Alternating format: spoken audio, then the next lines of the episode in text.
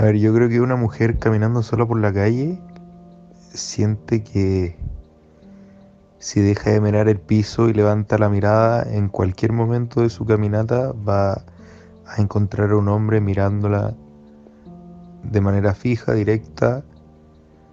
Entonces, cuando entramos, pasamos por el lado de este hombre y él en ese minuto se baja los pantalones, todo. Siento que, que se penca tener que vivir constantemente con ese como miedo de que en cualquier minuto algo malo te puede pasar que a los hombres no, no nos pasa y me pidió que me acercara al auto para preguntarme otra cosa y cuando me acerqué tenía eh, su pene afuera del pantalón, se estaba masturbando. Miedo, temor, susto de, de lo que pueda suceder. Y en verdad me cagué de miedo, o sea, menos mal estaba a una esquina de mi casa, entonces corrí y entré y y me sentí muy vulnerable. Se siente vulnerable, se siente expuesta, se siente observada y se siente poco protegida y por lo tanto insegura. Eh, se estaba masturbando, mirándome. Obviamente yo creo que afecta, afecta el hecho que te sentí, no sé, que te miran. Y se sentó dos puestos más atrás y empezó a gritar como te voy a matar, te voy a matar, y empieza a pegarle a la amiga, te voy a matar el, los últimos años he cachado que en verdad puede ser mucho más, puede ser muy incómodo eh, pasar cerca de una construcción o caminar solo en la noche, eh, porque se visibilizó mucho más eh, las situaciones de acoso y de violencia que han vivido las mujeres.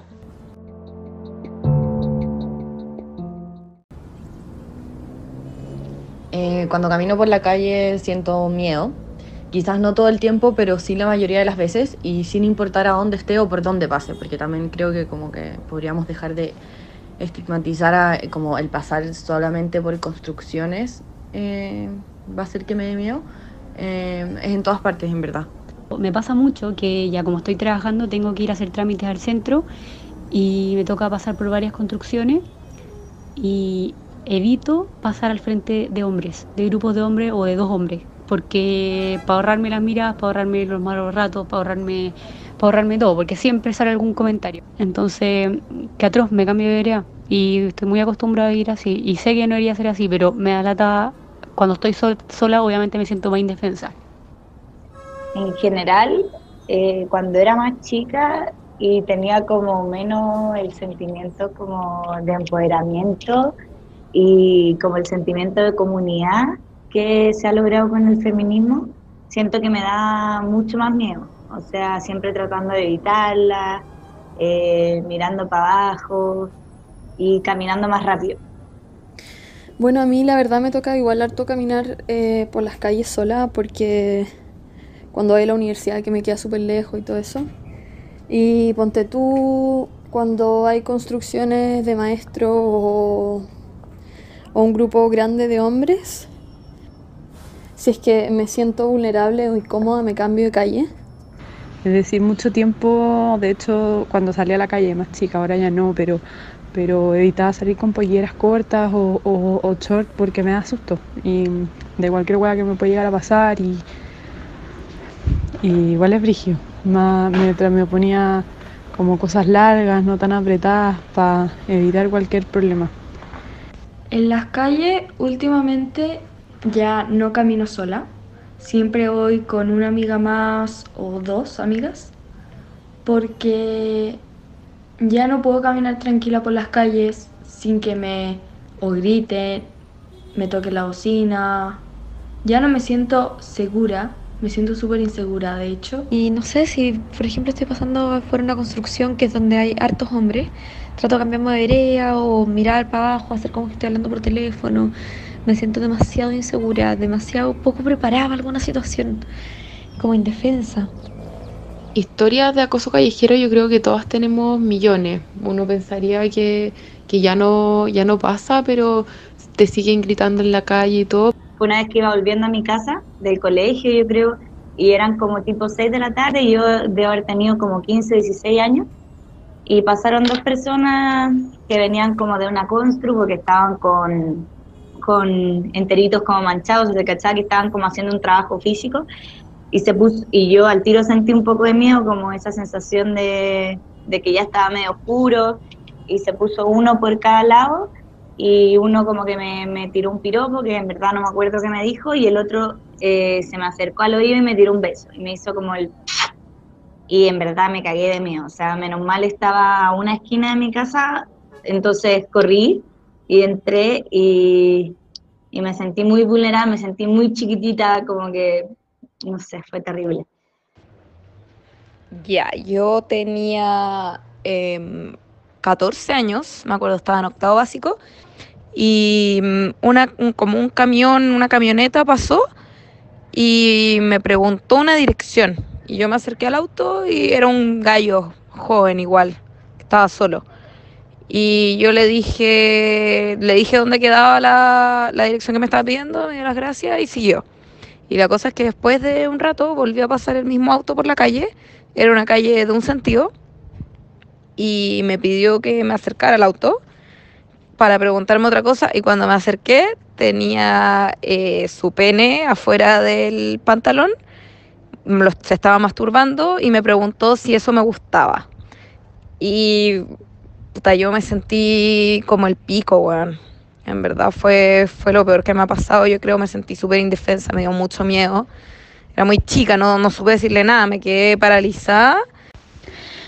Creo que la peor experiencia acoso callejero que he vivido fue en el metro, porque yo me subí ese día atrasada a la universidad y, me entré y estaba apretada como sardina claramente un día de semana a las 8 de la mañana.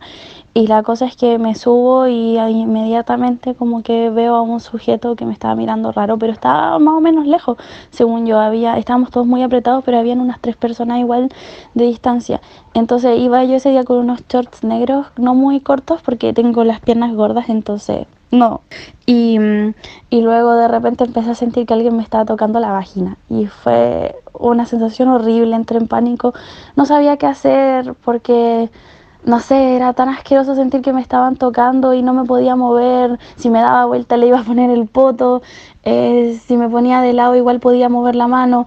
Y me puse muy nerviosa. De verdad yo siempre pensé que si me pasaba algo como eso iba a poder gritar y, y defenderme, pero me, me quedé muda. O sea, no, no sé, fue, me paralicé y lo único que tenía fue a tratar de moverme, a cambiarme de forma un poco brusca y la gente a mi alrededor, que estábamos todos igual de apretados, me miraba así como, oye, ¿qué te pasa? Y yo así como... Y era, estaba oscuro, debe haber sido como las 8 de la noche. Y, y llega un gallo, que era un viejo, en verdad, de haber tenido cua- 50 años. Y me dice, ¿cuál micro sirve para el centro? Y yo le dije, no, si quiere ir al centro se tiene que tomar la micro al frente. Y el gallo siguió ahí, empezó a hablar como del amor, empezó así como, el amor siempre te caga. Y llega y me empieza a decir a mí, tú me cagaste, tú me cagaste. Y empieza a gritar, tú me cagaste. Y yo como, que chucha. Y ahí em, obviamente me empezó a dar miedo porque además no había nadie en la calle, estaba completamente sola. Llegó la micro y el gallo se sube conmigo y supone que él iba a ir al centro, entonces obviamente me dio mucho miedo y me senté en la primera fila y la que manejaba era una micrera. Y él se sentó dos puestos más atrás y empezó a gritar como te voy a matar, te voy a matar y empieza a pegarle a la micro, te voy a matar. Y yo me empecé y a- obviamente yo para la cagada y la micrera lo cayó, le dijo, cállese señor. Y el gallo le dijo como, no, la, la voy a matar, la voy a matar. Y yo para cagar, en verdad, obvio que estaba drogado, curado, no tengo idea, pero las palabras que dijo obviamente eran muy fuertes y estaba cagada miedo. Iba saliendo del metro y un gallo se me pone al lado y me, me da como un beso en el oído y después se me queda mirando y yo me, me alejé y mientras me alejaba me di vuelta como porque me asusté para ver si seguía ahí y me empezó, a, me empezó a gritar cosas y a como sacar la lengua y como él muy divertido y riéndose. Y me acuerdo que yo mm, tenía que salir del metro y esperar a mi entrevistado en una plaza ahí cerca. Y nada, o sea, era plena luz del día, pleno centro, pero igual me acuerdo que me quedé como petrificada. Tenía mucho miedo, la pasé muy mal. Nunca se me había, sí me habían gritado cosas, sí me habían pasado otras cosas, pero nunca alguien se me había acercado tan cerca. Y bueno, los típicos acosos en las micros, que eh, estaba como súper normalizado que el tipo te pusiera el pene en el hombro, weón. Y, me ponía siempre todas esas situaciones muy nerviosas. Entonces al final siempre me iba a parar en las micros, usaba short abajo del, del uniforme. Y cuestiones como que yo le cuento a André y como que creen que, como que no pasaba, ¿cachai? Y si yo lo converso con mi mamá, a ella también le pasaba lo mismo, ¿cachai? Entonces fue una cuestión como que ha pasado durante generaciones y yo creo que recién se está abriendo, como que era normal. ¿Y qué más? Y un profesor de teatro, profesor, estábamos haciendo un ejercicio de, no sé, Romeo y Julieta. Y, y había que como entrar en calor. Entonces era un ejercicio de respira- respiración. Y el weón va y era con los ojos cerrados. Estábamos cuatro personas, los dos Romeos, dos Julietas, que estábamos postulando los papeles, haciendo el ejercicio. Porque decía, no, ustedes parecen hermanos y la weá, como que caliéntense. Y bueno, el tipo encontró que quizás yo no me estaba calentando. Weona, me pegó un agarrón al frente. Ahí lloré a mare. Porque como que nunca me habían violentado así. Como hace dos semanas estaba llegando a mi casa en auto y cerca de mi casa, llegando al estacionamiento, había un señor como de 60 años mostrándome el pico, mirándome a la cara y como que lo sacudía y el weón como que quería que yo lo mirara y se reía. Y chao, nada, seguía avanzando, me da una rabia, me da un ganas de decirle algo. Y encuentro que, que todo esto viene porque, no sé, estamos mal criados. O sea, a ninguna de nosotras las mujeres nos han dicho, oye, métete a clase de autodefensa. O, oye, cuando alguien te diga así, dile algo. Todos te dicen como, no, quédate callado porque te puede hacer algo. Y los hombres como, ay, no, si yo no crío un machito, pero los buenos andan hablando de hoy, la maraca culiá. O sea, encuentro que esta es una sociedad demasiado mal criada, ¿cachai? En todo el sentido. Y también encuentro que nos hace falta una herramienta, no sé, una aplicación donde uno puede acusar con foto, todo, y donde pueden haber antecedentes de la persona. Y la micro estaba vacía porque eran como las 11 de la mañana. Y yo estaba, era verano y yo estaba con unos shorts y una polera, un short que no era corto tampoco. Y me senté al final de la micro, estas micros que tienen como dos cuerpos, eh, y este hombre iba sentado mirando hacia mí. Eh, y yo me empecé un poquito a quedar dormida en la micro, iba con anteojos de sol y de repente me despierto y veo que eh, este hombre mayor, de haber tenido aproximadamente 60 años, eh, se estaba masturbando, mirándome. Eh, no con su mano dentro del pantalón, sino con por fuera. Yo siempre pensé, no, me voy a funar a esta persona, si es que me hacen eso, lo voy a grabar, lo voy a subir, pero es tan choqueante, es tan, uno se siente tan atada de manos a lo mejor, o con tanto miedo de que te vayan a hacer algo, Y como creo que podemos terminar con el acoso callejero, nada, también creo que es algo muy de educación y de educar a los hombres. O sea, yo sé que esto lo dice todo el mundo, pero como no puede ser que nosotros nos enseñen cómo, tenemos que vestirnos, cómo tenemos que salir a la calle, por dónde no pasear, y ellos no sean capaces ni siquiera de controlarse, ¿cachai? Y sobre todo, ojo, porque me pasa mucho más con los viejos, también por una cultura muy machista, que ellos creen que como que, que pueden hacer todo y casi que son invencibles, ¿cachai? Y creen que se sienten con el derecho, o sea, creen que tienen el derecho de como de mm, vulnerar a una mujer Difícil, yo creo que por parte de la educación, pero a la vez también confío en que las nuevas generaciones han estado saliendo cada vez más respetuosas eh, con las exigencias sobre estos temas. Eh, lo hemos visto, o sea, que el Checo Peta haya estado invitado al Festival de Viña, lo que más hacía preocupación es que se mandara algún chiste machista, que ahora ya no son permitidos. Yo creo que es imposible reeducar a, a los hombres a que no acosen cuando son acosadores porque siento que es el morbo lo que los motiva, es una mente enfermiza la que hace eso.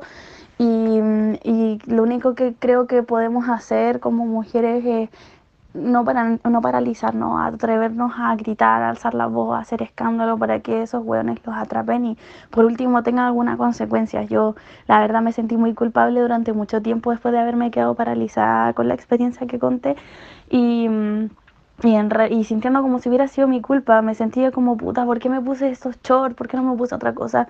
Pero si hubiera estado con pantalones al final yo fui la weona que cayó cerca del tipo. Si no hubiera sido yo, podría haber sido la chica que estaba al lado mío, independiente de la ropa que hubiéramos usado. Eh, yo creo que para terminar con el acoso callejero hay que, bueno, primero visi- visibilizarlo, difundir eh, que no son hechos aislados, sino que se dan en todas partes y en todos contextos. No tiene nada que ver con el barrio, ni con la edad de la, de la mujer, eh, ni con eh, el horario hora del día en que uno está en la calle. Si voy a dar un piropo, se tiene que dar en el marco de la confianza, el conocimiento y el consentimiento de la otra persona. Porque si no se cumplen esas tres cosas, estoy básicamente eh, violando el espacio personal de la mujer. Y siento que en base a esas tres C se debería basar la educación sexual de relación entre géneros. Porque no porque sea hombre eh, puedo llegar y dar mi opinión sobre otra mujer porque me dio la gana. Tiene que haber un piso mínimo para conversar y dar opiniones y saber cuándo son bienvenidas. Eh, la única forma para terminar con el acoso callejero es que la gente se dé cuenta, porque yo no voy a dejar de vestirme como me he visto para que me dejen de gritar o me paren de chiflar. Es la gente quien tiene que parar de chiflarme, gritarme y tocar la bocina. Al corto plazo, sinceramente no lo sé. Yo creo que viene un tema de educación desde chico de los hombres en la casa. Para terminar con el acoso callejero, yo creo que lo que hay que hacer es cambiar la educación. O no cambiarla, pero empezar a modificarla de a poco, porque siempre se le ha enseñado a la mujer a protegerse y no al hombre a no abusar. Em, aunque uno no se dé cuenta, vivimos en una sociedad muy machista, mm, por lo menos menos que antes, pero igual sigue siendo. Y es muy injusto porque a nosotras las mujeres como que se nos enseña a no vestirnos así o asá porque un hombre me puede hacer tal cosa. Y así no se, no debería de ser. Es demasiado injusto. Yo, todo esto como es cultural, es una cosa que desde la infancia te, te- te han formado así, y sobre todo con las generaciones más viejas, en cuanto me incluyo en esa, eh, es netamente educación, educación eh, partiendo desde la base, desde los más pequeños. Y eso obviamente va a llevar tiempo. Entonces también influye mucho el contexto sociocultural en el que vives. O sea, va a depender de, de- cómo te han criado tus padres, cómo te relacionas con ellos, con, tus- con tu familia, con tu núcleo más cercano. Bueno, y creo que podríamos terminar con el acoso callejero em, educando a hombres y mujeres desde niños. Yo creo que esa es como la solución a, a muchos, a muchos problemas, no solo al acoso callejero, ¿cierto? Em, inculcarles, decirles que, que no tenemos el derecho de, de, de, de intimidar o de incomodar o de decir lo que pensamos a otra persona, eh, hablando como sexualmente o afectivamente, si es que no la conocemos. Creo que está muy bien que existan leyes que castiguen este tipo de conductas, pero también creo que es muy importante la educación, tanto en la casa como en los colegios, de no cosificar a las personas, de que los hombres y las mujeres tenemos igualdad de derechos, somos igual de capaces, porque o si no, caemos en que el hombre es superior y la mujer es un objeto que yo puedo tratar como quiero y bueno, el acoso callejero es solo una de las miles de aristas que, que nacen por el machismo. una cosa netamente de, de educación, de, de no mirar a la mujer como un objeto de... O sea, no tienes derecho en el fondo de, de gritarle, de tocarle la bocina, de, puta, de silbarle cuando pasáis al lado. Nadie te da el derecho. Creo que gente de 50 años, incluso tal vez gente nuestra no, no, no le ve el sentido a esto porque por temas de, educación, de, que la vida en sí está muy centrada, yo creo que en el hombre, la- las publicidades, la puta, todo te habla de, una sociedad muy machista, entonces yo creo que, y eso se cambia eh, lamentablemente en un largo plazo, mediano largo plazo, porque un tema de educación en general.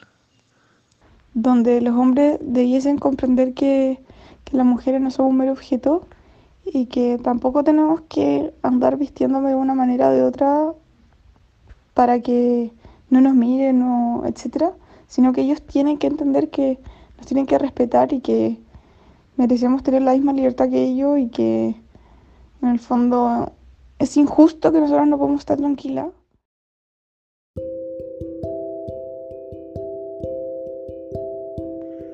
El acoso callejero nos ha perseguido a todas las mujeres desde siempre. Desde que somos chicas nos toca vivir experiencias incómodas que no tendríamos por qué soportar. Incluso en algún punto las normalizamos. Pensamos que somos nosotras las culpables. Vivimos experiencias traumáticas y no las hablamos por pensar que la culpa era nuestra. La hora, la ropa, el lugar. Cuando la verdad es que vivimos estos abusos a plena luz del día, utilizando nuestra ropa normal y en cualquier lugar. Las nuevas generaciones somos las responsables de terminar con el acoso callejero, de no normalizarlo, porque claramente no es normal. Esta cultura del acoso callejero ha llevado a que hoy las mujeres no nos podamos sentir seguras caminando por la calle. ¿Acaso es eso justo? En este podcast participaron personas de 17 a 59 años de edad y les agradezco a cada uno de ellos por darme unos minutos de su tiempo y en algunos casos revivir experiencias olvidadas. Nos vemos en un próximo capítulo de nuestra historia.